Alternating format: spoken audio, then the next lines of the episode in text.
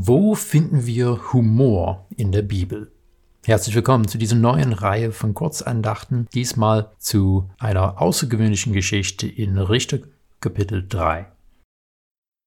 Die Frage, wo finden wir Humor in der Bibel, ist eine, die wir uns nicht unbedingt so häufig stellen, teilweise einfach, weil wir die Vorstellung haben, die Bibel ist ein heiliges Buch, da geht es immer nur um ernste Sachen. Allerdings, wenn wir in die Bibel schauen und wenn wir die Texte verstehen, die wir da finden, sehen wir, dass es tatsächlich ziemlich viel Humor in der Bibel gibt. Zum Beispiel in 1. Mose Kapitel 3. Nicht gerade das Kapitel, wo man mit Humor rechnen würde. Es ist der, das Kapitel, wo uns von dem Sündenfall berichtet wird. Aber Gott kommt zu Adam und fragt ihn, was hast du getan? Und Adam, er steht nicht gerade und sagt, ich habe einen Fehler gemacht, sondern er sagt, die Frau, die du mir gegeben hast, und will alles von sich weisen. Nach hebräischem Verständnis wäre das schon eine ziemlich humorvolle Sache, weil eigentlich sollte der Mann die Hose anhaben in der Familie. Hier sagt er, naja, die Frau, sie hat's mir gegeben. Er dürfte sich damit nicht ausreden. Es ist schon eine Prise Humor dabei. Oder wenn man die Geschichte vom Turmbau zu Babel anschaut, finden wir, dass die Menschen sagen, lasst uns einen Turm bis in den Himmel bauen.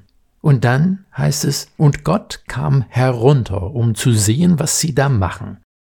Ihr Turm bis in den Himmel war immer noch viel zu niedrig, auf das es an Gott herankommen könnte.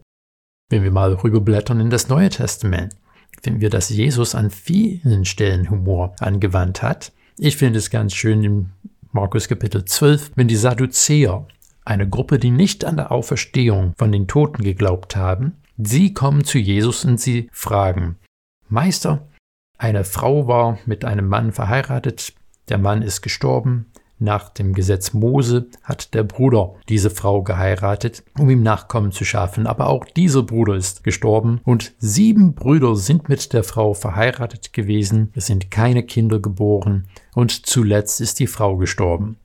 Die Sadduzäer fragen, wessen Frau wird sie in, nach der Auferstehung sein?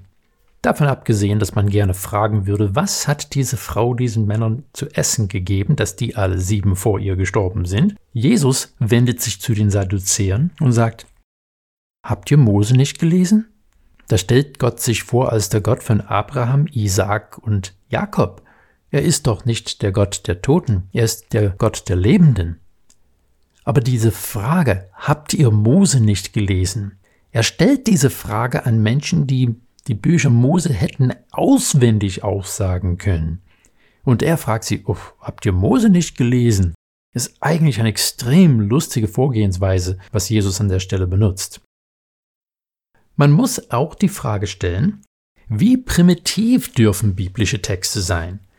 Wieder, diese Frage ist nicht eigentlich, dass die Bibel an irgendeiner Stelle von uns eingeschränkt werden könnte. Die Texte stehen ja schon seit Jahrtausenden fest. Aber wie verstehen wir die Bibel?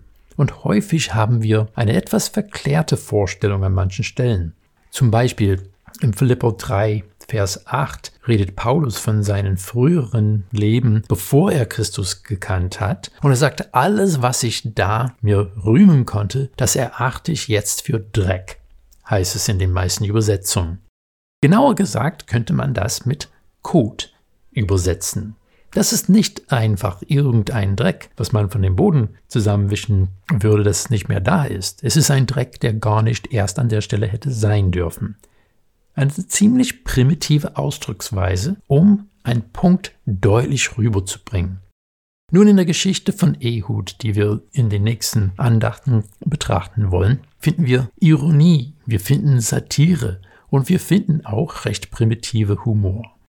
Wir dürfen unsere Gedanken öffnen, dass die Bibel wirklich von echten Menschen geschrieben wurde. Ja, unter der Leitung Gottes, aber auch Gott hat wirklich Sinn für Humor.